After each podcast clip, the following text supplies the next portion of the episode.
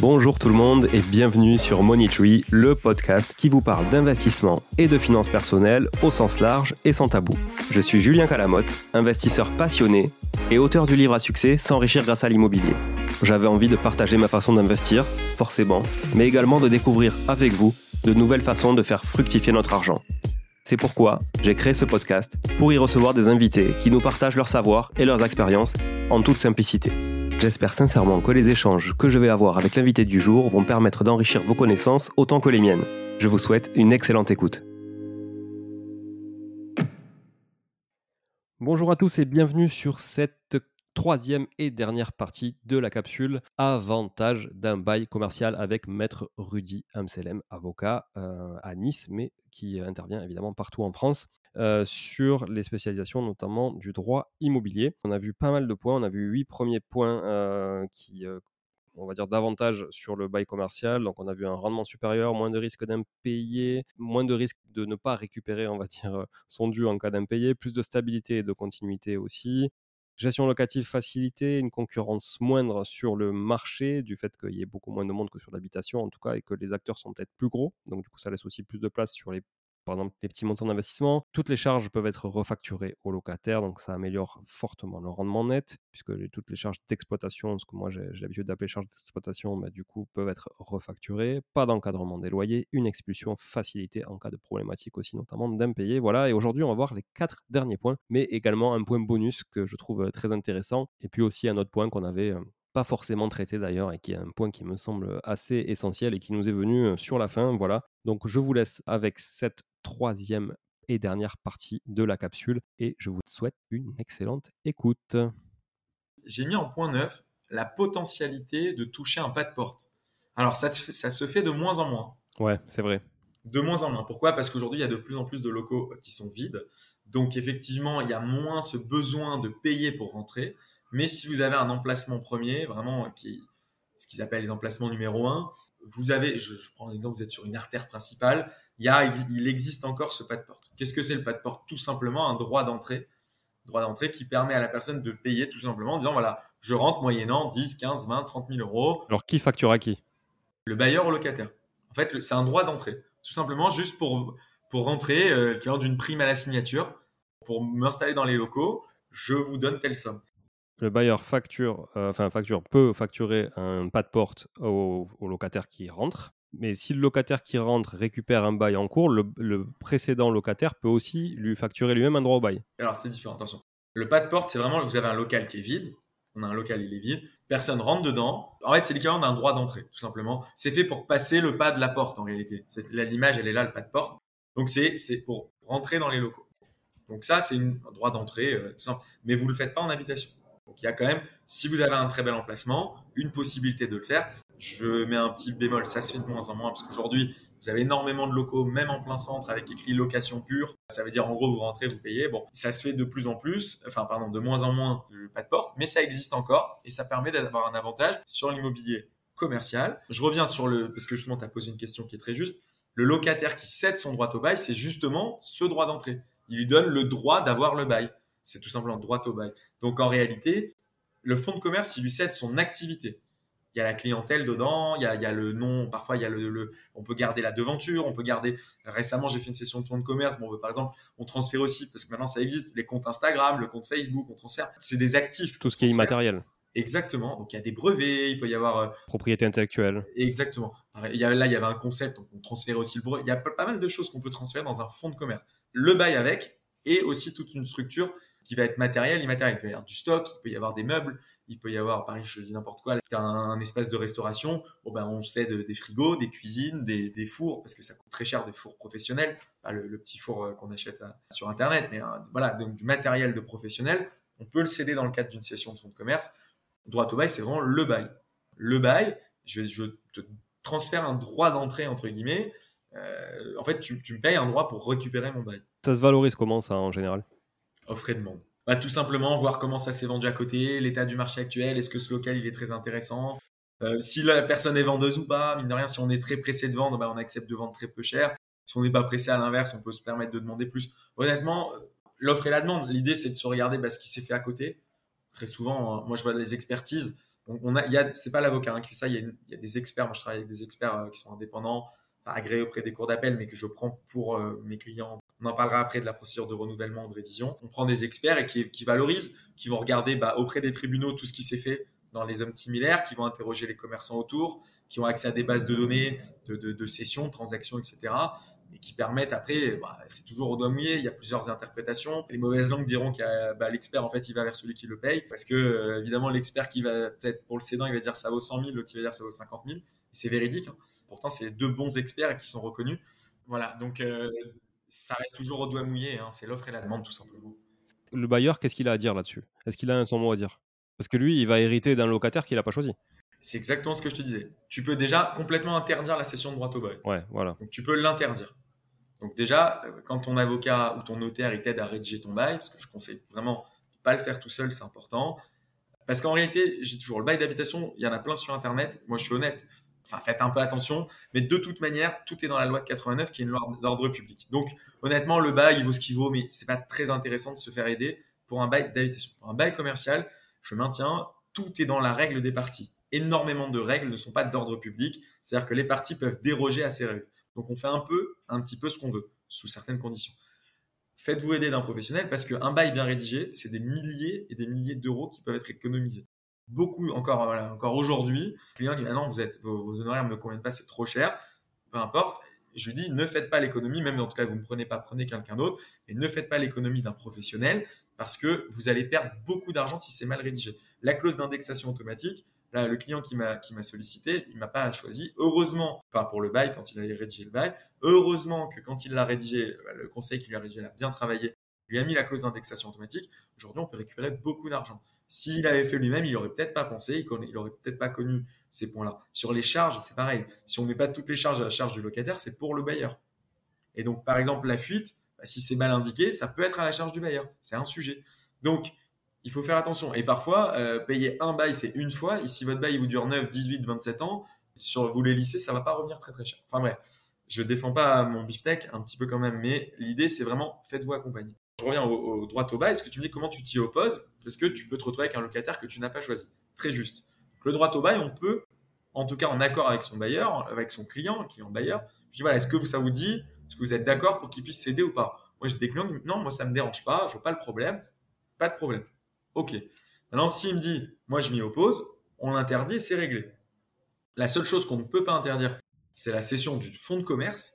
Pourquoi on ne peut pas interdire? Parce que c'est quand même la propriété du locataire et que évidemment on peut pas limiter la propriété de quelqu'un et donc le fait de céder une valeur, un actif qu'il peut avoir qui est euh, représenté par le fonds de commerce. Donc la chose qu'on peut faire pour se protéger au maximum, c'est un de faire concourir à l'acte le bailleur qui peut donner son accord ou non. Alors, on peut pas l'interdire, mais on peut s'y opposer pour des raisons valables. Exemple, euh, la personne est un escroc notoire, il a été condamné par exemple pour interdiction d'exercer, ou on peut trouver diverses raisons. En tout cas, on peut s'y opposer. Il faut le justifier, mais on peut s'y opposer. Et on, concourt à l'acte. Donc, on vient à l'acte, on vient euh, par exemple chez le notaire ou chez l'avocat pour signer la cession de fonds de commerce. On participe à l'acte, on, là, on rencontre le locataire, et en plus, on a pendant trois ans une garantie que l'ancien, mais il faut le prévoir aussi, que l'ancien locataire est garant des loyers pendant trois ans. Donc en fait, on n'a pas choisi son nouveau locataire, mais mine de rien, l'ancien qu'on a choisi, il est encore garant trois ans. Pourquoi trois ans? Bah, Tout simplement parce que comme tous les trois ans, on peut donner un congé à son locataire. 369, ça vient, c'est l'idée. Alors évidemment moyennant en finance, hein, mais on peut. Euh, c'est pour ça que c'est trois ans. Donc voilà.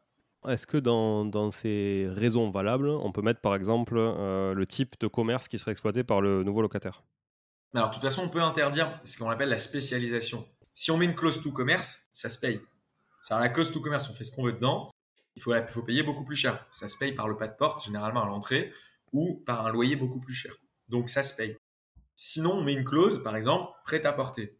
Donc, si je me dis que je fais du prêt à porter, je suis certain que j'aurai pas un fast-food dedans. Comme je concours à l'acte, effectivement, je peux m'opposer, puisque j'ai marqué dans mon bail que j'avais un, un, droit de regard sur qui rentre ou qui sort et que je peux m'opposer pour des raisons valables.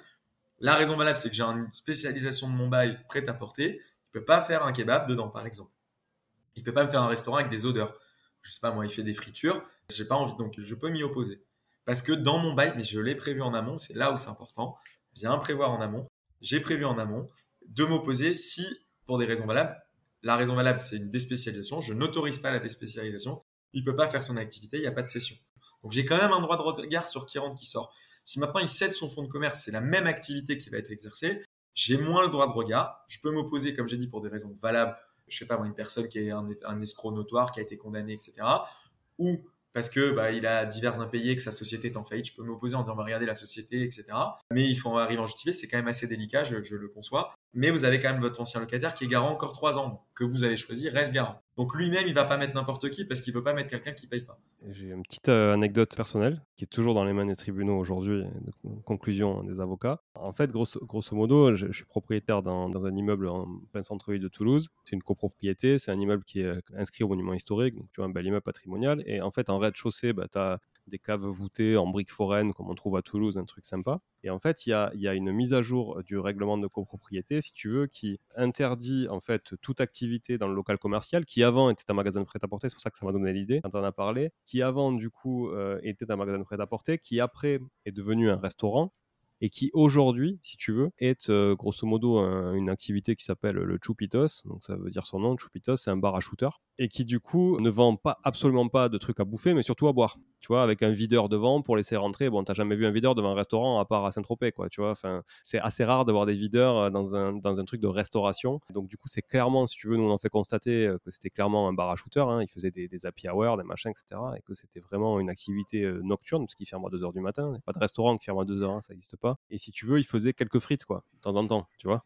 Mais euh, bon, avec je te passe les, niveaux d'extraction et de normes d'hygiène. Hein. L'extraction, si tu veux, c'est normalement c'est un mètre au-dessus de la toiture. Là, c'est plutôt 20 mètres en dessous de la toiture, si tu veux. Donc c'est vraiment dans la cour. Et en plus, si tu veux, ça crée beaucoup beaucoup de, nuisances parce qu'il y a un videur, il y a des mecs qui sortent bourrés, qui gerbent dans la cour, machin. Nous, on a un Airbnb, t'as compris quoi. On se prend des douilles parce que ça craint en fait. Tout est tagué dans l'immeuble, inscrit au monument historique, ça fait chier.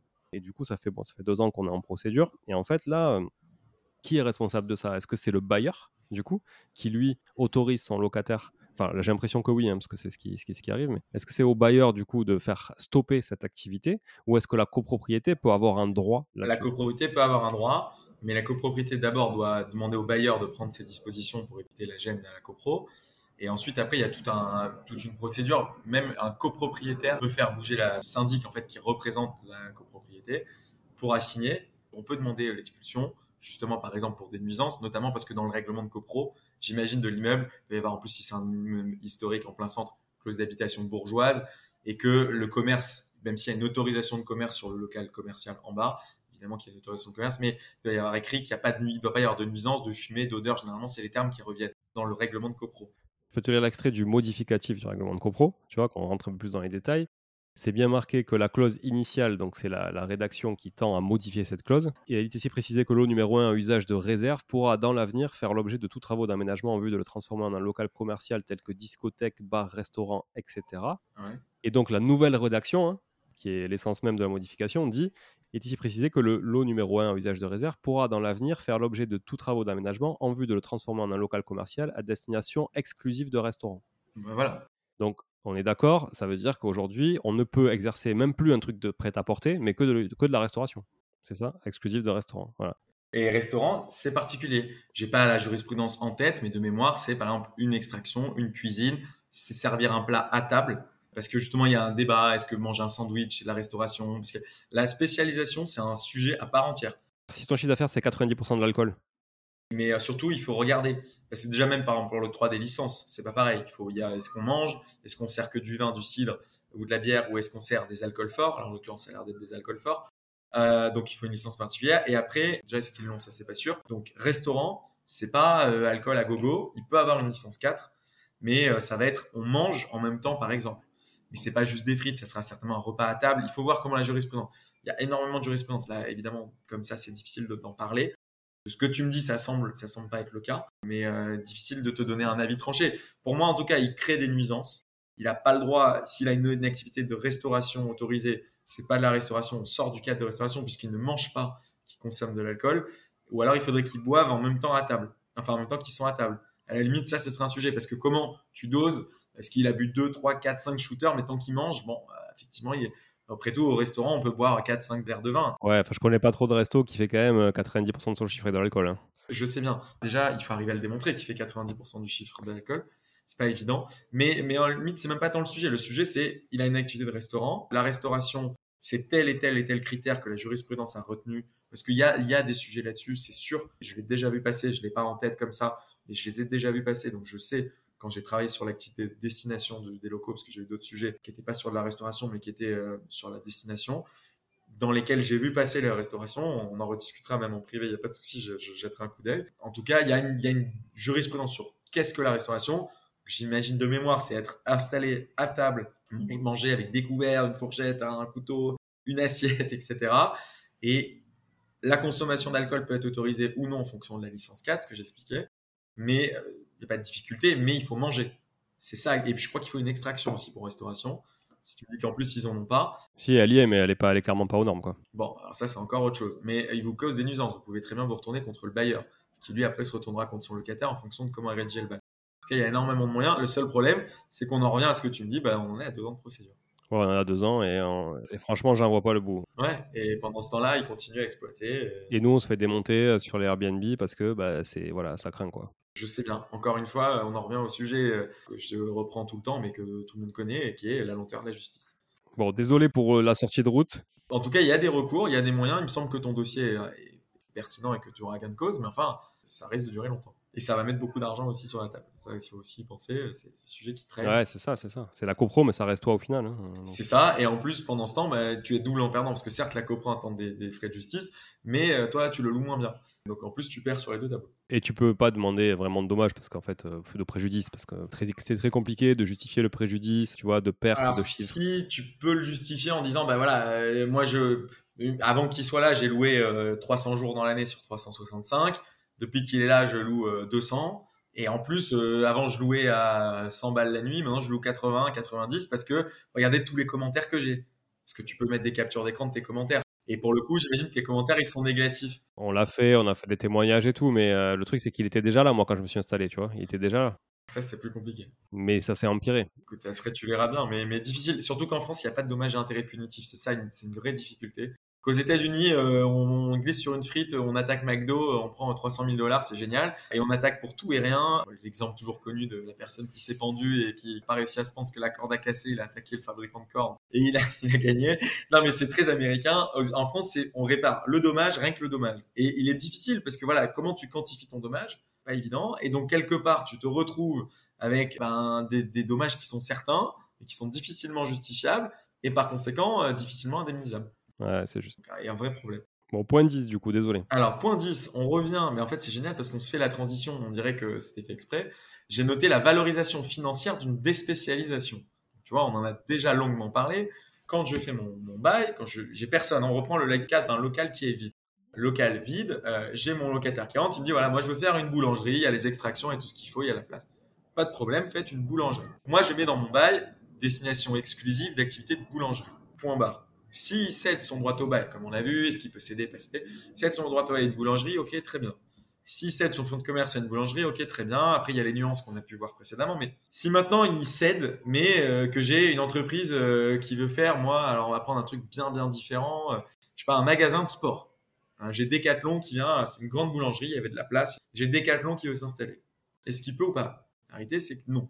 Parce qu'on a dit, il y a une spécialisation du bail qui est tournée exclusivement à l'usage d'une boulangerie, pâtisserie. Euh, on peut élargir, mais voilà, grosso modo, boulangerie, pâtisserie. Qui peut pas. Pour obtenir le droit de faire une nouvelle activité, il faut demander une déspécialisation partielle du bail ou totale, en l'occurrence totale, puisque là, on est complètement dans une activité différente. La partielle, ça aurait été par exemple le boulanger qui veut faire, euh, par exemple, un peu de, je sais pas, activité de chocolaterie, ce qui peut faire des chocolats aussi lui-même.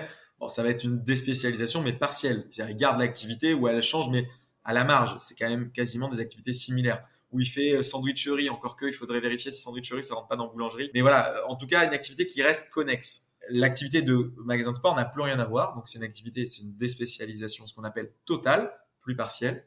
Déspécialisation totale qui entraîne le règlement d'une indemnité de déspécialisation. Encore une fois, comment la fixe-t-on? Tout simplement l'offre et la demande.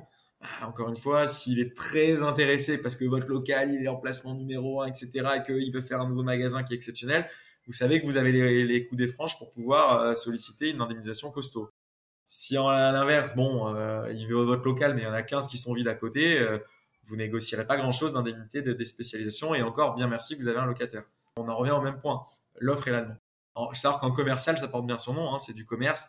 Donc on, le marché se régule très, très souvent par lui-même, ses avantages et ses inconvénients. Là n'est pas le sujet, mais l'idée est vraiment de que ce qu'on vous propose, que vous pouvez demander. Hein, c'est toujours ça. Donc voilà comment, comment on la fixe, cette, cette indemnité de, de, déspécialisation. En tout cas, encore une fois, vous avez peut-être le pas de porte, vous avez peut-être la déspécialisation, des, des rentrées d'argent qui peuvent ne sont pas toujours évidentes, mais qui peuvent vous permettre d'augmenter votre rentabilité. Et en cela, il est quand même très intéressant d'avoir un bail commercial, que de toute façon, dans le bail d'habitation, vous n'allez jamais avoir quelqu'un qui vous dit, ah ben moi, j'étais en meublé, maintenant je veux faire du nu, euh, euh, ou l'inverse, c'est et maintenant je, fais je veux faire du meublé, je veux une déspécialisation, ça marche pas vraiment comme ça. Donc, il n'y a pas d'équivalent en réalité avec l'immobilier d'habitation sur ces points-là. Et euh, il n'y a pas d'équivalent, mais en tout cas, ça existe en commercial, ça n'existe pas en habitation. Et c'est un point qui est très important. Intéressant. On est sur un, top 10. Alors, normalement, généralement, on aime bien faire un top 10. Moi, j'aime bien faire un top 10. Je trouve que ça, ça claque, ça fait toujours un top 10. Parce que top 11 ou 12, c'est pas très beau. Mais j'ai eu du mal à m'arrêter, même à 12. Hein. Je me suis arrêté à 12 parce qu'il fallait quand même un minimum stopper. Mais euh, on aurait pu monter encore plus. J'en ai fait encore deux. Là, c'est la, la, cerise sur le gâteau, euh, le bonus. là, pour le coup, c'est un peu plus complexe. On va rentrer dans le un peu plus euh, technique. L'autre, c'était plutôt des considérations générales. Voilà, ça existe, vous pouvez faire, vous pouvez pas le faire entourez-vous d'un professionnel. Pour le coup, le professionnel est obligatoire, parce qu'il y a une représentation obligatoire de l'avocat dans le cadre de ces deux procédures-là. Donc, vous pouvez pas le faire sans avocat. Donc là, pour le coup, c'est vraiment, vraiment, vraiment technique. Le reste, vous pouviez le faire sans avocat, même si je ne vous le conseille pas. Mais euh, là, vous êtes obligé. Donc, qu'est-ce que ça va être? Ça va être la révision et le renouvellement. On va commencer par la révision. Alors, il faut bien faire attention déjà parce que les deux termes, souvent, euh, les gens ils disent ah j'ai fait la révision, j'ai fait le renouvellement.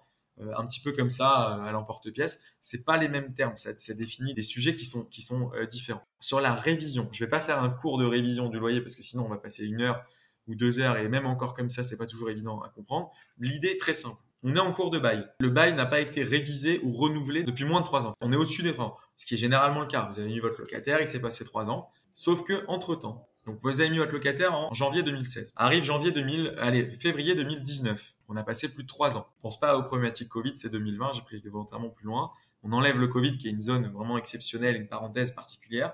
Encore que pendant le Covid, les loyers étaient durs, hein, donc il n'y a pas eu finalement de sujet, mais on enlève le Covid. Février 2019, donc ça fait trois ans, l'activité est au beau fixe, les taux sont bas, tout va bien, tout marche plutôt correctement. Depuis, la mairie, en plus, il y avait un tramway qui était en construction, il sort euh, l'arrêt tramway juste devant, j'ai énormément de passages. J'ai euh, McDonald's, H&M, Zara, euh, je sais pas Starbucks qui se sont montés dans la rue. La rue elle a flambé. J'étais dans un quartier euh, sans prétention, classe populaire. Puis maintenant j'ai énormément de boutiques un peu bio, commerce équitable, des petits cafés un peu avec des petits magasins pour chineurs, des, boutiques de fripe, etc. Quartier un petit peu à la mode.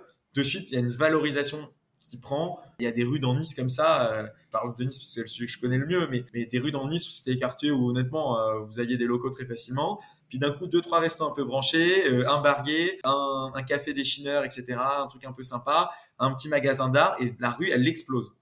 Vraiment, elle explose. Et, euh, et donc, vous, vous pouvez dire en tant que bailleur, bon, bah, je vais pas attendre la fin du bail au bout des 9 ans pour lui renouveler avec un, un loyer bien plus haut. Là, maintenant, je vois à côté, il loue euh, 3000 euros par mois, alors que moi, je loue 1000 et qu'avant il louait 1000. Pilote à côté, il louait à 3002, pilote 3005. Ça flambe. Et toutes les grandes enseignes viennent, ou alors en tout cas des enseignes qui amènent du monde, qui dynamisent le quartier. Donc je fais ce qu'on appelle une procédure de révision.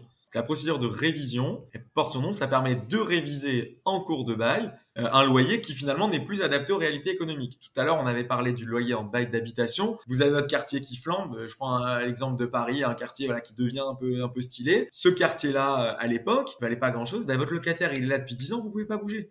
Il est là depuis 20 ans, vous avez que votre loyer plus votre indexation, sauf que parfois vous partez tellement bas que vous rattraperez jamais la valeur locative. Et donc vous courez sans arrêt après une chimère vous dire mais c'est pas possible le voisin à côté il loue 4000 euh, euros par mois moi je loue 1000 ben, tant pis. Et donc alors qu'en commercial vous pouvez dire dès le même locataire dès 3 ans dire stop la situation quand je t'ai donné en 2016 quand je t'ai loué le local était une chose. Aujourd'hui elle est différente. En 3 4 5 ans après ça peut être plus que 3 c'est minimum 3 mais peut être plus que 3 quand il veut, en cours de bail. Moi, j'estime, parce que voilà, j'ai un expert qui me dit que ça vaut tant. La valeur locative aujourd'hui, c'est, on parle en valeur annuelle, c'est 60 000 euros annuels, quand à l'époque, quand je te l'ai loué, c'était 35 euh, 000. Donc, je demande, parce qu'il y a eu une modification, le terme, c'est modification matérielle des facteurs locaux de commercialité. Par exemple, voilà, comme je dis, les grandes enseignes, une rue piétonne, une sortie de tramway, euh, je sais pas moi, un arrêt de bus devant, euh, une piste cyclable qui permet, euh, je sais pas moi, enfin, tout ce qui peut apporter des éléments favorables au commerce. La modification doit avoir elle-même entraîné plus de 10% de valeur locative d'augmentation. Donc j'ai par exemple 40 000 euros de loyer annuel qui sont payés dans ce local-là. Maintenant, on estime la valeur à 60 000. J'ai bien une augmentation supérieure à 10%. En réalité, si elle est inférieure à 10%, ça ne vaut pas forcément le coup de faire une procédure. Quand on, passe, on voit le temps que ça passe, les frais d'expertise, puis d'avocat, puis d'huissier, pas forcément très pertinent. Mais voilà, pour euh, brosser un petit peu le, tableau. Donc, il faut bien une modification des, facteurs locaux de commercialité, en justifié, une augmentation qui entraîne plus de 10% de variation du loyer, mais généralement ça va avec, puisque s'il y a une modification, le loyer il a augmenté généralement de plus. Et dernier point, et là il est un peu plus délicat à démontrer, il faut avoir une incidence sur le commerce considéré. Ça c'est le terme qui est dit dans le, code de commerce, une influence sur le commerce considéré. Donc, exemple, j'ai un magasin, moi je sais pas, moi, j'ai une boulangerie, il y a plein de boîtes de nuit qui se sont montées autour je avoir le quartier plus dynamique. Si ma boulangerie, elle ouvre à 10h du matin, alors en l'occurrence, la boulangerie avec la boîte de nuit, ça peut marcher parce que quand ils sortent bourrés à 5h, ils peuvent y aller. Bon, alors disons que j'ai un restaurant un peu chic, très chic, et il y a énormément de boîtes de nuit, c'est devenu la nouvelle rue branchée. Est-ce que mon restaurant chic, le fait qu'il y ait des, des, des boîtes de nuit avec des fêtards ou autres, est-ce que ça va vraiment euh, être influent sur le commerce? Je sais pas. Est-ce que ça peut même faire fuir des gens? Parfois, ça peut faire l'effet inverse. Voilà. Donc, il faut le, et ça, il faut le démontrer. C'est pas toujours évident. Et dans le cas inverse, d'ailleurs, le, locataire a, un levier? Alors moi j'ai déjà fait à Paris, euh, c'était un dossier qui était rue de Rennes à Paris. Alors il faut savoir que rue de Rennes et rue de Rivoli, qui sont quand même des grandes rues, euh, qui étaient ultra prisées avant, aujourd'hui sont complètement en train de s'effondrer parce qu'en fait ils ont des valeurs qui sont démentielles et ça suit plus. C'est très difficile de se rendre dans le centre de Paris. Euh, rue de Rivoli, tout est à une voie maintenant, donc c'est un boxon monstre. Avant, les gens se mettaient en double fil, ils faisaient un achat ou autre. Donc c'est vraiment deux rues qui sont sinistrées aujourd'hui. Donc il y a des locataires qui disent bon ben moi j'ai loué sur la base de, de, de, je sais pas alors le rue de Rivoli ça va plutôt être euh, rue de Rennes on était je crois 400 000 annuels un truc comme ça c'était énorme euh, 400 000 annuels et on fait on fait une valorisation euh, d'experts on tombe sur 250 000 et donc là là on a une variation de 10% donc, dans l'autre sens, on ne dit pas qu'il faut que la modification soit que à la hausse, ça peut être à la baisse. Donc là, tu as joué, tu as perdu quoi. Bon, après, voilà. Mais en tout cas, pour le locataire, on peut le faire. Moi, ça m'est arrivé une fois de le faire côté locataire. Et donc, on peut le faire en cours de bail. Donc, la rue, elle devient moins bien. Ça, c'est un danger pour le bail commercial, effectivement. Mais c'est quand même très rare en pratique.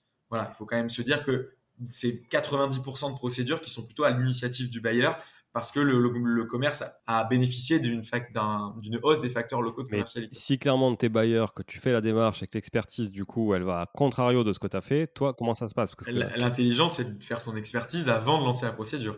C'est-à-dire qu'on fait notre expertise, on voit, encore une fois, exemple.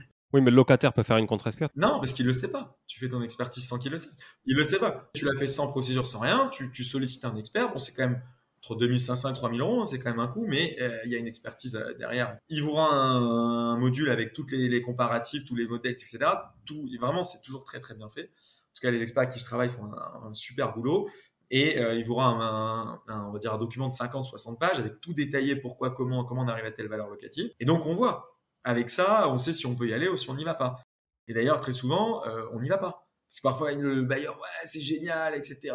ça va augmenter. Moi, je sais parce que j'ai eu tel. Bon, l'expert nous rend son rapport. Si on est tout juste au-dessus des 10, peut-être pas y aller. Parce que c'est pas pertinent, parce que ça va coûter très cher. Donc bon, on a fait notre expertise sans qu'il sache, parce qu'en réalité, il n'est pas obligé d'aller dans les locaux. Il suffit simplement de regarder la rue, d'aller interroger les commerçants autour, d'aller regarder euh, au tribunal euh, les décisions qui ont été rendues sur le quartier similaire. C'est ça, c'est surtout ça l'expertise, de, de des, politiques de la ville ou autre. Il n'a pas forcément besoin d'aller dans le magasin, parce que c'est pas vraiment le magasin lui-même il peut même rentrer euh, limite en tant que, client sans dire qu'il est expert parce que le but effectivement c'est pas de le tenir informé. Après on juge de la pertinence si on y va ou pas. On a notre expertise on lance la procédure ou on la lance pas. Et moi euh, je dis toujours à mes clients si c'est pas pertinent on le fait pas. Je n'engage pas des frais pour vous. Enfin en tout cas vous allez devoir engager des frais si ça n'a pas de sens derrière. Moi je veux toujours que mon client gagne plus que ce que je lui coûte. Sinon ça n'a pas d'intérêt. J'estime que l'intervention elle est pas intéressante. Donc si c'est pas intéressant on n'y va pas. Et je le déconseille. Après euh, des clients qui disent on y va quand même on y va quand même mais je les ai prévenus. Voilà, moi j'espère je, je veux toujours être très réglo avec mes clients en leur disant à l'avance, il y a quand même des chances de succès, il y a quand même des chances qui sont amoindries là. Je vous ai indiqué tel et tel problème, on en avait parlé dans un précédent podcast, qui a été le pourcentage de gains ou de victoires, de, de, de défaites? Et en réalité, il n'y a pas toujours gain ou victoire. Parfois, c'est surtout la pertinence d'une telle procédure aussi. Est-ce que, bon, ok, j'y vais, mais si j'augmente de 10%, mais que j'ai un loyer à 30 000 annuels, que j'arrive à avoir un loyer à 35 000, bon, ok, tu vas gagner 5 000 euros en plus par an c'est bien, mais que tu en as pour 10 000 euros de procédure et que ça va durer 4 ans et que c'est du stress et que tu n'es même pas sûr du résultat, c'est un peu léger quand même. Donc on le fait généralement sur des, sur des plus gros montants. Quand on a un loyer annuel à au moins 60-70 000 euros annuels de loyer, ça permet quand même d'avoir une assise quand on a une augmentation de plus de 10%, de, de, de, rentrer dans ses frais d'expertise, d'avocat, de perte de temps, de stress, de gestion, etc. Ouais, ouais, ok. en tout cas, ça, ça c'est un point super intéressant, le point 11. La révision en cours de bail, elle existe. Ça marche pas tout le temps, c'est particulier. Mais en tout cas, si vous estimez que votre local il est dans une rue où depuis, eh ben, il se passe des, meilleures choses, qu'il y a, voilà, il y a des éléments favorables au commerce et favorables à ce qu'on appelle les facteurs locaux de commercialité, une meilleure dynamique, rapprochez-vous d'un professionnel et vous évaluerez ensemble s'il est intéressant ou non de le faire. Parce que si vous faites gagner à votre locataire, moi je sais pas, 10, 15 000 euros par an et sur 6 ans, votre client est content, hein, pas de problème. Hein. Et après, vos honoraires, les honoraires d'avocat ou les honoraires d'expert de, passent très bien, il n'y a aucun problème. Moi, c'est ce que j'estime. Voilà, moi, je fais bien mon boulot quand j'ai fait plus gagner à mon client que ce que je lui ai coûté. Sinon, j'estime que mon boulot, euh, ou en cas que je lui ai fait économiser, si c'est dans le cadre de quelque chose qu'il doit payer, si je lui ai fait économiser plus que ce que mon intervention a, entraîné. Sinon, bah, mon boulot, euh, quelque part, je me sens un peu inutile. Bien que j'ai travaillé, mais voilà, l'idée, l'idée. Alors après, la première notion. La deuxième notion qui existe, c'est la procédure de renouvellement, qui est sensiblement similaire, mais qui est différente, puisque ce n'est pas déjà le même nom, c'est pas au même moment. Le renouvellement, comme son nom l'indique, c'est à la fin du bail, lorsqu'on renouvelle. Dans la croyance des gens, même euh, énormément d'avocats, hein, quand on ne fait pas cette matière-là, euh, moi, moi, le premier, quand j'ai découvert cette matière, j'ai débuté, j'étais en stage, on m'a parlé de ça, je ne connaissais pas. Pour moi, le bail, quand il se finit, ben, un nouveau qui repart, et puis euh, repart sur 9 ans, etc. bail commercial, c'est pas la règle qu'on a dans le bail d'habitation bail d'habitation, j'arrive à la fin du bail, je repars, sur, par exemple, si c'est un an, je repars pour un an, et puis etc. Comme ça, tous les ans, ce qu'on appelle une reconduction tacite. Là, c'est une prolongation tacite. C'est-à-dire, en gros, c'est le même bail qui se prolonge.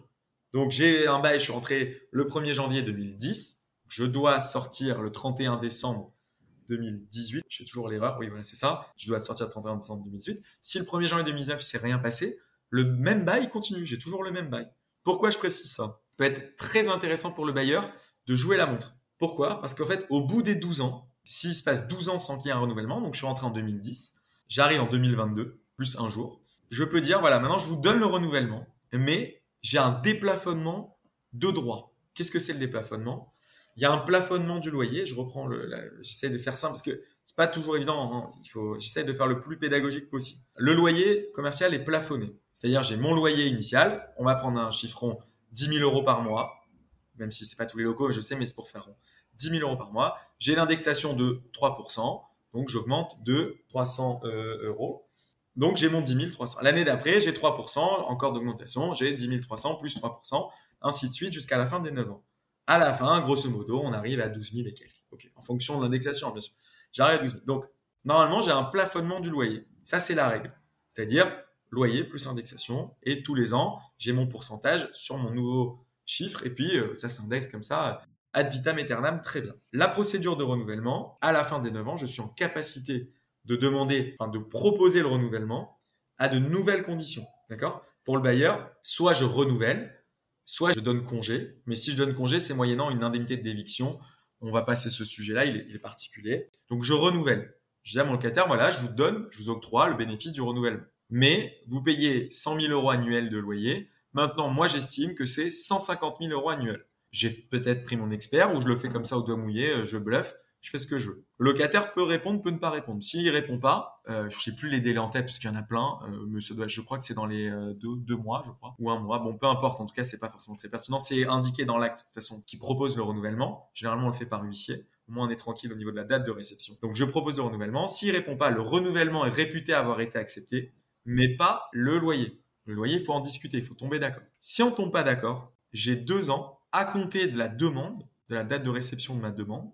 J'ai envoyé mon congé, il a dérivé le 5 janvier 2022, on a pris l'exemple 2022, chez mon locataire. Il répond pas, personne ne répond.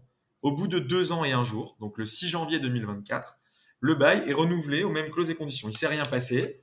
J'ai un bail qui est renouvelé à la date de 2022, mais euh, il repart sur 9 ans, même cause et conditions avec mon plafond. Si il répond et qu'il n'est pas d'accord, j'ai deux ans pour faire cette procédure. Et même s'il répond pas, j'ai deux ans pour faire cette procédure. Très important parce que si on la fait pas, prescription, c'est biennal, donc deux ans en commercial, et c'est terminé. Donc on peut plus, on peut plus rien faire. Donc j'essaie d'être encore. Donc j'arrive à ma procédure de renouvellement, je lui dis voilà, c'est 150 000, c'est plus 100 000. Il me répond, moi c'est plutôt 120 000. Bon, on négocie, on tombe un accord, très bien. On refait un nouveau bail et on part sur une base très saine on repart sur un nouveau bail.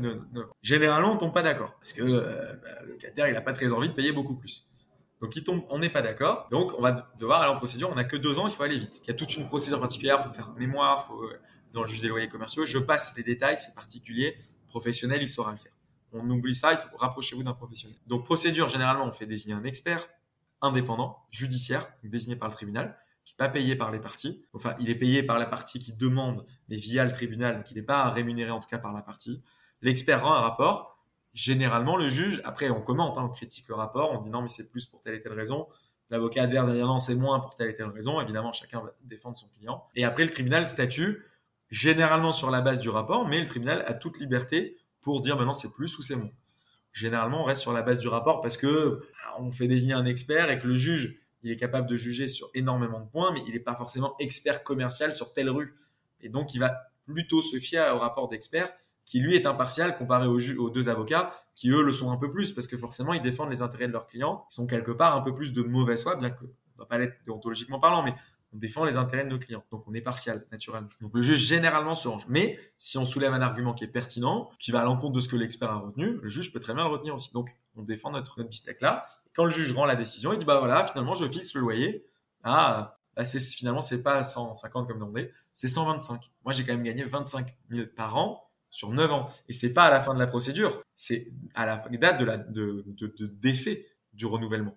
Donc si j'ai fait ma demande parce que si l'effet du renouvellement, c'est 1er janvier 2022, et quand on finit la procédure, ce qui est le cas très souvent en 2026, il me doit quand même les 4 ans d'augmentation. Et donc là, c'est intéressant, parce que là, il a le couteau sous la gorge, le locataire. Donc il est intéressant. Alors, il y a une limite, parce que ce serait trop facile sinon, il y a le plafonnement du déplafonnement.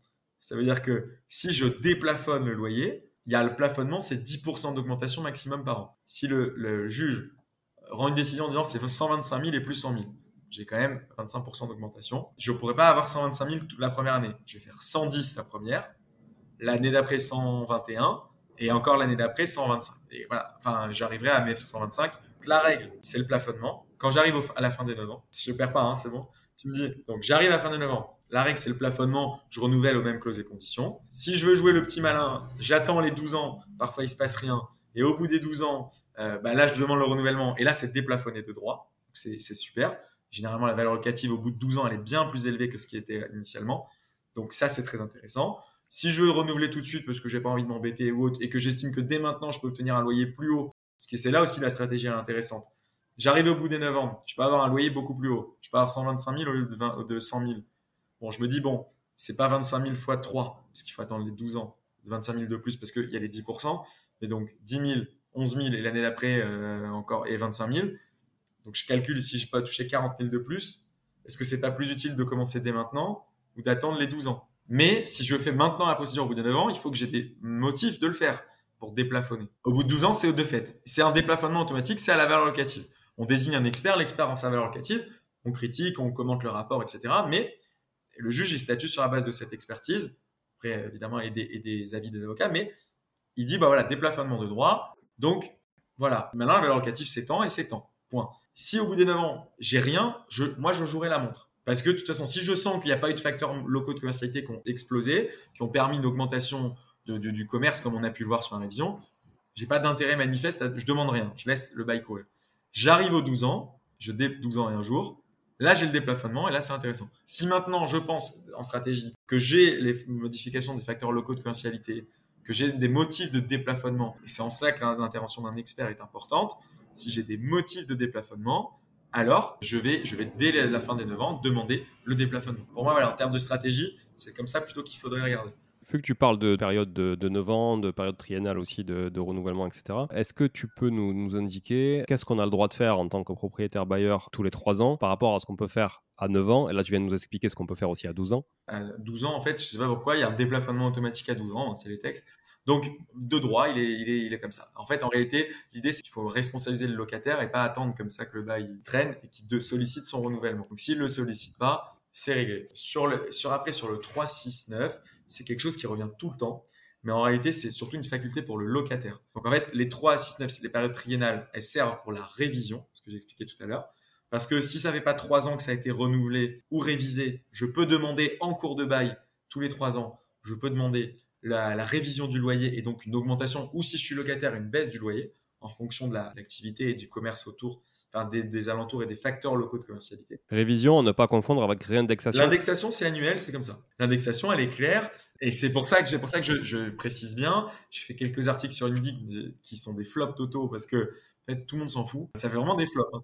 Ouais, pourtant c'est important. Non, c'est important. C'est comme euh, la différence entre caution et dépôt de garantie. Tout le monde dit euh, tu prends une caution alors que c'est un dépôt de garantie en fait. On est d'accord. Et les termes sont très importants.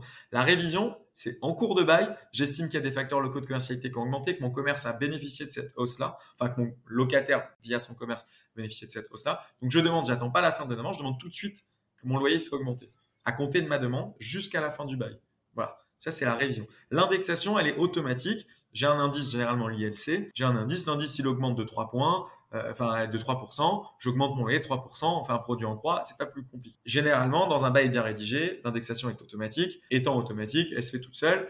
Enfin, si on a une agence de gestion, elle le fait. Si on est soi-même en perso, il faut y penser. Si on n'y pense pas, on peut le rattraper. Donc, c'est quand même bien l'avantage du commercial par rapport à l'habitation. Voilà, ça, c'est l'indexation. Et après, le renouvellement, c'est à la fin des 9 ans Sauf si j'ai un bail, euh, par exemple, si j'ai un bail de 12 ans, hein, on peut faire. Le bail minimum, c'est 9 ans. Généralement, les baux, ils sont de 9 ans.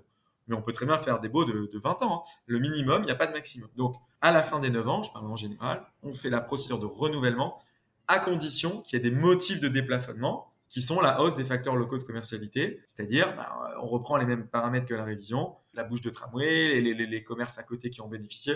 Par exemple, euh, à Bordeaux, j'avais un dossier à Bordeaux où il y avait eu le conseil général, il y avait la grande maison du département, de la région, un truc énorme qui s'était monté à côté du commerce. Je défendais un locataire cette fois. Il faisait euh, des sushis. Et euh, en gros, le bailleur nous disait, bah, regardez, grâce à la maison de la région, etc., il y a 4000 personnes, c'était un truc énorme, qui viennent travailler là tous les jours. Vous êtes juste à côté, ça n'existait pas avant quand vous êtes venu. Depuis, il y a une hausse énorme pour vous parce que la rue, en plus, il y a plein de commerces de bouche qui sont montés aussi autour. Parce qu'évidemment, il fallait nourrir tous ces gens le midi. Vous en avez forcément bénéficié. Ça avait été retenu par le juge. J'avais réussi à, à moindrir parce qu'en fait, j'avais dit oui, mais attention, c'est des fonctionnaires et ils ont une il y avait quatre cantines. J'avais réussi à trouver. Il y avait quatre cantines dans, dans la maison du département, de la région. Enfin, c'était un truc assez énorme. Et qui était, j'avais réussi à avoir une attestation comme quoi les prix étaient euh, genre 2 ou 3 euros le repas. Et que moi, l'ancienne, l'enseigne de sushi en question, c'était une enseigne de sushi assez luxueuse et qui n'était pas forcément, euh, en tout cas, pour des fonctionnaires, je sais pas une critique de fonctionnaires, mais j'imagine qu'ils avaient un, salaire qui était grosso modo un pouvoir d'achat peut-être entre 1500 et 3 4000 euros. On peut pas manger tous les jours là-bas parce que le plateau repas minimum c'était 30 euros quoi, 25 30 balles. Donc ils mangent peut-être une fois par mois, deux fois par mois. J'ai du mal à croire beaucoup plus. Et surtout quand ils ont une cantine à 2-3 euros, il y en avait quatre avec quatre justement euh, cuisines un peu différentes. Donc ça avait été un petit peu atténué. Ils avaient reconnu la hausse des facteurs locaux de commercialité parce que c'était indéniable. Cet immeuble apportait et en plus les commerces autour avaient apporté de la valeur ajoutée à cette rue qui était une rue qui était un peu quelconque, mais pas dans les proportions que ce que le bailleur demandait, parce que j'ai réussi à, sur le point des restos d'entreprise, dire pas tant que ça. Oui, mais pas tant que ça. Donc voilà. Donc par exemple, on prend la procédure de renouvellement et le renouvellement, il doit y avoir des motifs de déplafonnement. Sinon, c'est pas la peine. On renouvelle et puis c'est tout. Mais quel est l'intérêt de renouveler pour le bailleur s'il n'y a pas de motif de déplafonnement? Moi, je serais d'avis d'attendre, sauf si le locataire sollicite le, renouvellement et quel cas, il faut, il faut se positionner. Mais s'il ne le sollicite pas, euh, on fait le mort, on attend et, au bout des 12 ans, euh, on sollicite le renouvellement avec des plafonnements. Je vais faire un petit récap, si tu veux bien, des intitulés des points. Alors, on a en 1, rendement supérieur. En 2, moins de risque d'impayé. Point 3, plus de stabilité et de continuité. Point 4, gestion locative facilitée. Point 5, concurrence moindre sur le marché. Mais attention, il y a quand même des gros poids lourds aussi. C'est pour ça, en fait, plutôt sur le marché, on va dire secondaire. Point 6, charges refacturées. Donc toutes les charges que tu peux avoir euh, sont refacturées. Donc ton rendement net, on l'a dit en introduction de l'épisode, euh, ton rendement net est plutôt euh, corrélé à ton rendement brut, on va dire. Et juste un point, je reprends juste sur le, tu me disais le corrélé, même sur les travaux. Euh, j'ai oublié d'en parler, même sur les travaux, un local commercial, un quatre murs blancs et un sol, ça suffit, puisque de toute façon, ils vont faire des travaux, les locataires. Donc, euh, euh, c'est à, à, prendre en compte. On ne va pas tout refaire comme dans l'habitation où on a beaucoup de travaux. Alors, ça peut être une stratégie fiscale de faire des travaux, valoriser le bien et derrière les déduire, ça pourquoi pas. Mais en tout cas, dans le commercial, on a quand même moins d'embêtement parce qu'il n'y a pas à faire les travaux. Parfois, on ne connaît pas d'artisans ou pas de sérieux. Et euh, bah, en fait, vous louez en l'état. De toute façon, ils vont faire des travaux dedans. Donc, il y a quand même moins de difficultés. Euh, état des lieux d'entrée et de sortie, il est plus facile aussi à faire parce que de toute façon, le repreneur, celui qui arrive derrière, il s'en fiche de savoir qu'il y a un beau parquet et un truc. Peut-être que lui, il a sa charte graphique, sa charte commerciale ou sa franchise, ça va être de mettre un carrelage noir. Et euh, donc, même s'il y a un beau parquet en pointe de Hongrie, en bois de je sais pas quoi, il va quand même l'enlever, enfin, ou mettre au-dessus. Donc, euh, en fait, ça sert à rien de. Il n'y a pas de travaux aussi. Quasi pas. Donc, en plus du rendement net sur les charges derrière à refacturer, il n'y a aussi pas de coût de travaux. On a toujours sur de l'habitation un coût de peinture, un parquet, euh, remettre des interrupteurs, remettre des prises, etc. Un truc un peu, joli. Là, en l'occurrence, même euh, on laisse les prises à nu. De toute façon, ils vont mettre des interrupteurs exprès ou des, boîtiers de prises qui seront à leur, à leur image. Donc même ça, il y a quand même un sujet là-dessus, tu vois, Rudy, qui est, je pense, important là-dessus. C'est par exemple euh, qui est responsable euh, du plafond coupe-feu si tu as de l'habitation au-dessus, tu vois. Donc euh, la réglementation dit il te faut un plafond coup-de-feu, c'est obligatoire quand tu as un local commercial. qui est responsable de ça? Est-ce que c'est le bailleur ou le locataire? Pour moi, ce serait bailleur. Prêt à voir, mais voir la jurisprudence. Hein, mais là, comme ça, hein, encore une fois, je prends toujours des réserves parce que ça rien d'être trop péremptoire. Sur ce sujet, en l'occurrence, il m'apparaît que ce serait au bailleur. À vérifier, mais il m'apparaît de manière assez certaine que soit le bailleur, ça me paraît de la grosse structure. Donc gros travaux, bailleur. Mais bon, voilà, bon, tu as pris un exemple volontairement. Euh. Ouais, si, si, si, si, tu loues un truc tout nu, dans un, tu vois, euh, que, l'immeuble est tout nu, tu loues un truc tout nu et le, et le locataire se fait ses travaux et qui fait pas de coupe-feu. Ça, c'est à toi. Après, après, ça, en tant que professionnel, tu dois savoir ce que tu loues. Donc à un moment, il faut savoir aussi quoi tu t'engages. Donc ça, pour le coup, il faut le vérifier encore une fois, par exemple, euh, accompagné d'un professionnel. Mais un bon agent immobilier, un bon notaire, un bon avocat va, lui en parler. En tout cas, à mon avis, il me semble que c'est à la charge du, bailleur. Là, tu as pris un exemple volontairement pour me, challenger. Mais euh, comme je te disais, je parle vraiment l'exemple du brut.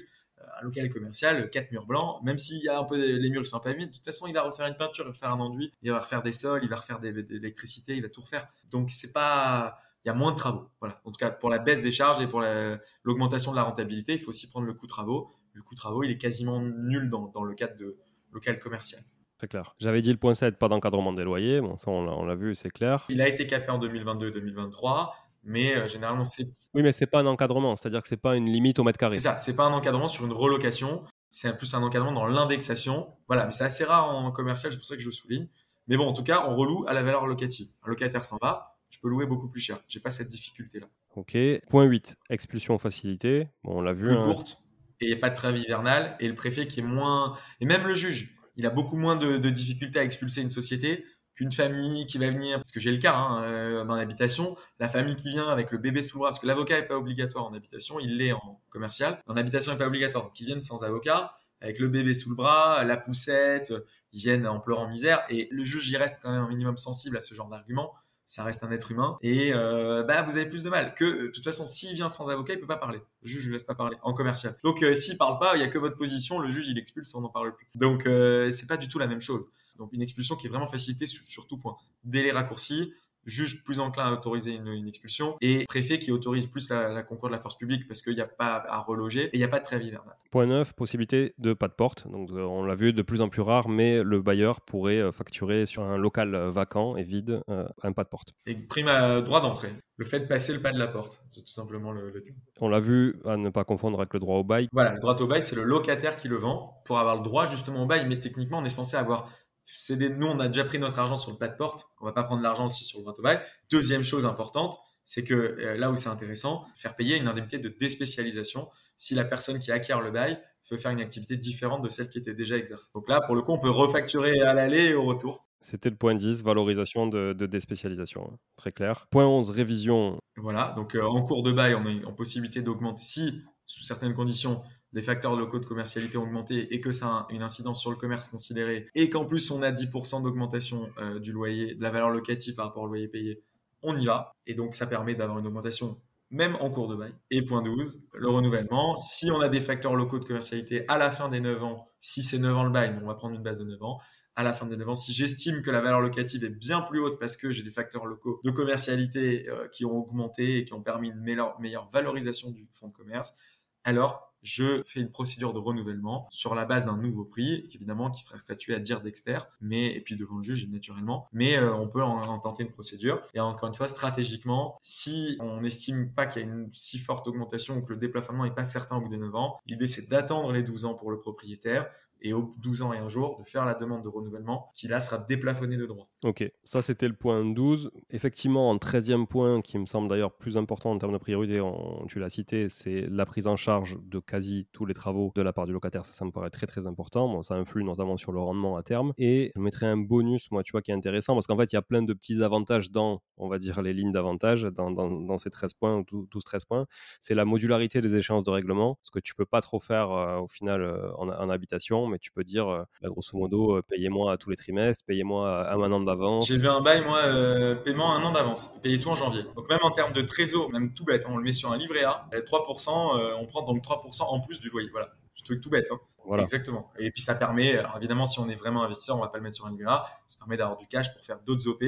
si on attend tous les mois, c'est moins bien. On peut faire un virement automatique aussi, si ça c'est important, qu'on peut pas faire en habitation. Donc il y a quand même un intérêt particulier aussi euh, là-dedans pour être un peu plus safe et puis même pour ça, ça automatiquement, pour éviter à chaque fois d'envoyer. Puis bon, même en termes de gestion, quittance, il vaut mieux faire une quittance par trimestre. La vie d'échéance, c'est quittance par trimestre que par mois. Bien sûr. Donc en habitation, ça fait partie aussi de la gestion simplifiée. En tout cas, merci Rudy, c'était très très clair. Il y a plein d'autres sujets que j'aurais aimé traiter avec toi, mais là, tu vois, déjà, euh, je vais être obligé de couper les capsules en trois. C'est très clair, en tout cas assez exhaustif, même si tu dis on aurait pu mettre d'autres points. J'aurais aimé parler avec toi de, plein d'autres sujets, dont notamment euh, bah, qui peut résilier le bail, quand et comment, euh, tu vois, côté bailleur, côté locataire, etc. Faire un point là-dessus. Ce sera je pense.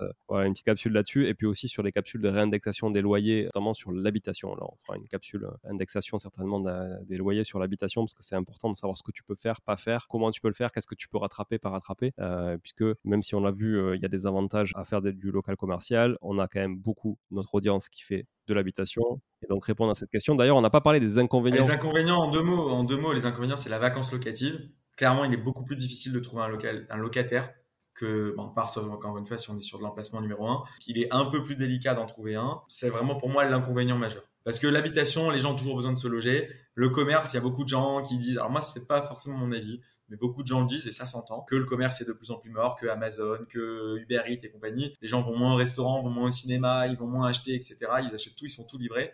Donc il y a moins besoin de boutiques. Moi, je fais plutôt le contre-pied en disant qu'il y a plus besoin de boutiques parce qu'aujourd'hui, on limite de plus en plus les voitures et que le modèle hypermarché où on fait 25 euh, minutes de route pour aller dans des zones qui sont hyper moches, en bordure de ville et où on garde notre voiture, c'est de moins en moins le cas. Les gens ont moins en moins de voitures hein, parce que ça coûte cher, parce que on s'en sert moins, parce qu'on peut aller travailler en transport en commun pour ceux qui habitent en ville. Donc, on a moins de voitures et donc on va relocaliser, à mon avis, de plus en plus vers les centres parce qu'on se balade dans des modes de déplacement qui sont plus délicats, trottinette, vélo, à pied même parfois. Donc honnêtement, je pense qu'on va relocaliser de plus en plus. Je prends l'exemple de Nice, il y a Ikea qui s'est basé en centre-ville à un moment, là maintenant qui s'est remis en border, en bordure de ville, mais qui a été en centre-ville parce que justement il y avait besoin. Euh, Ubaldi, qui est une grande enseigne d'électroménager, qui était tout le temps en extérieur de ville, qui s'est mis place Masséna, c'est-à-dire la place centrale de Nice. Et euh, Leroy Merlin, par exemple, pareil, qui était à 30 bah, minutes de Nice, vraiment sur la, route des montagnes, hein, vers, vers la route du ski, s'est mis maintenant en plein cœur de Nice aussi parce que bah, les gens ils vont pas rouler deux heures pour aller acheter euh, des choses. Donc voilà, donc il y a une relocalisation aussi des grandes enseignes. Decathlon s'est mis aussi en centre-ville alors qu'il était pareil sur la même route que Leroy Merlin à Nice. Donc voilà, il y a quand même pas mal de grandes enseignes qui reviennent vers le centre. Moi, je pense qu'il y aura toujours besoin de, commerce et que même il y a les dark stores qui étaient des, des, locaux qui étaient complètement utilisés, qui sont utilisés pour les cuisines, etc. Donc il y aura toujours besoin. Euh, il y a Chine qui a monté des boutiques. Il y a la maison du Bitcoin qui est quand même quelque chose de purement euh, immatériel qui a monté une boutique à Paris qui est dans le Sentier, que j'avais visité d'ailleurs euh, à l'époque où j'étais dans les startups, etc. Donc voilà, pour dire que quand même, il y a toujours des besoins de commerce. Et à mon avis, il y aura toujours des, commerces qui s'installent. Donc, euh, donc c'est pas perdu, mais c'est un sujet. Beaucoup de gens disent le commerce va s'effondrer, donc attention. Etc. Donc les deux gros inconvénients, c'est cela. Merci pour ta vision là-dessus. En tout cas, c'est très intéressant. On va clôturer cette capsule, cette série de capsules du coup, qu'on va, découper sur les avantages du bail commercial et de faire de, l'investissement dans les locaux commerciaux. D'ailleurs, on a parlé beaucoup de locaux commerciaux, mais on peut parler de, bureaux, on peut parler d'anthropologistique, hein, ce qui va avec ce que tu disais de l'e-commerce, etc. Mais on s'arrêtera là parce que sinon, on n'en finit pas. Du coup, merci encore Rudy. Si on veut te contacter, on a de toute façon toutes les infos sur la description de l'épisode. Tu peux, tu le disais, intervenir sur toute la France. Hein, voilà, et puis on voit que tu euh, es quand même bien, bien au fait de ton sujet, donc c'est très intéressant parce que tu es spécialisé là-dessus. C'est ce que tu disais dans ta présentation, que j'invite invite à écouter ou à réécouter. En tout cas, euh, j'avais tout le monde à, le faire si jamais vous n'avez pas écouté le premier épisode avec, Rudy. Voilà, est-ce que tu veux ajouter un mot de la fin, Rudy? Simplement, n'hésitez pas réfléchissez bien, entourez-vous de professionnels et, honnêtement, euh, foncez. quoi. C'est un investissement parmi d'autres, pas mettre tous les œufs dans le même panier qui peut être très intéressant. Donc pensez-y. Bon, parfait. Merci beaucoup. Merci à tous euh, d'être toujours aussi nombreux aussi à nous écouter euh, chaque mercredi, chaque dimanche et puis aussi euh, bientôt chaque vendredi ou de temps en temps le vendredi pour des épisodes hors série. Je fais un petit zing. Merci à tous. Je vous embrasse. Ciao, ciao. Bon, si vous êtes là, c'est que vous avez écouté jusqu'au bout et a priori, l'épisode vous a plu. Si c'est bien le cas, n'hésitez pas à le partager autour de vous. Notez ce podcast sur Apple Podcast et Spotify en laissant un commentaire 5 étoiles. Je ne vous le répéterai jamais assez, mais c'est grâce à vous que ce podcast vit aujourd'hui et peut continuer de vivre en vous proposant un contenu toujours plus qualitatif. Merci encore, je vous retrouve très vite sur un nouvel épisode de Money Tree. En attendant, je vous souhaite la meilleure des réussites dans vos projets et un bon enrichissement. À très bientôt.